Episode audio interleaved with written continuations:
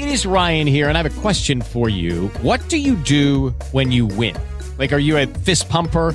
a woohooer, a hand clapper, a high fiver. I kind of like the high five, but if you want to hone in on those winning moves, check out Chumba Casino. At ChumbaCasino.com, choose from hundreds of social casino style games for your chance to redeem serious cash prizes. There are new game releases weekly, plus free daily bonuses. So don't wait. Start having the most fun ever at ChumbaCasino.com. No purchase necessary. BGW. Void were prohibited by law. See terms and conditions. 18 plus.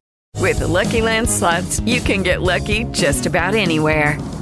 This is your captain speaking. Uh, we've got clear runway and the weather's fine, but we're just going to circle up here a while and uh, get lucky. No, no, nothing like that. It's just these cash prizes add up quick. So I suggest you sit back, keep your tray table upright, and start getting lucky.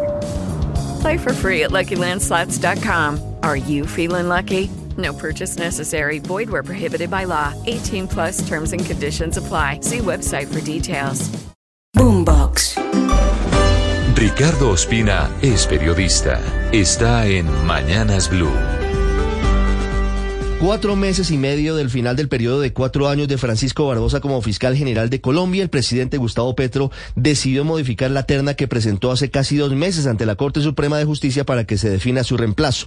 Aunque era una decisión previsible, finalmente Petro sacó de la terna de aspirantes a fiscal a Amparo Cerón, una curtida funcionaria judicial, a quien luego de haber sido incluida en ese listado le aparecieron viejos fantasmas sobre algunas polémicas actuaciones que tuvo en las investigaciones por el escándalo de Odebrecht y sobre sobre todo jugó en su contra la cercanía que tuvo con el exfiscal general Néstor Humberto Martínez, uno de los más enconados rivales políticos del actual presidente de la República.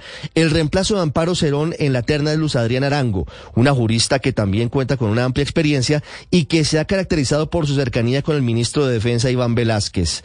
De hecho, fue una de sus colegas y colaboradoras como magistrado auxiliar de la Corte Suprema de Justicia en las investigaciones de la parapolítica. La doctora Camargo fue la mano derecha de Iván Velázquez también durante varios años en la CICIC, la recordada Comisión de la ONU contra la Impunidad y la Corrupción en Guatemala. Los otros dos nombres de la terna para fiscal general, es decir, Ángela María Buitrago y Amelia Pérez Parra, se mantienen incólumes, aunque la práctica lo que hizo el presidente Petro fue ajustar la terna, sacando a una persona para incluir a otra.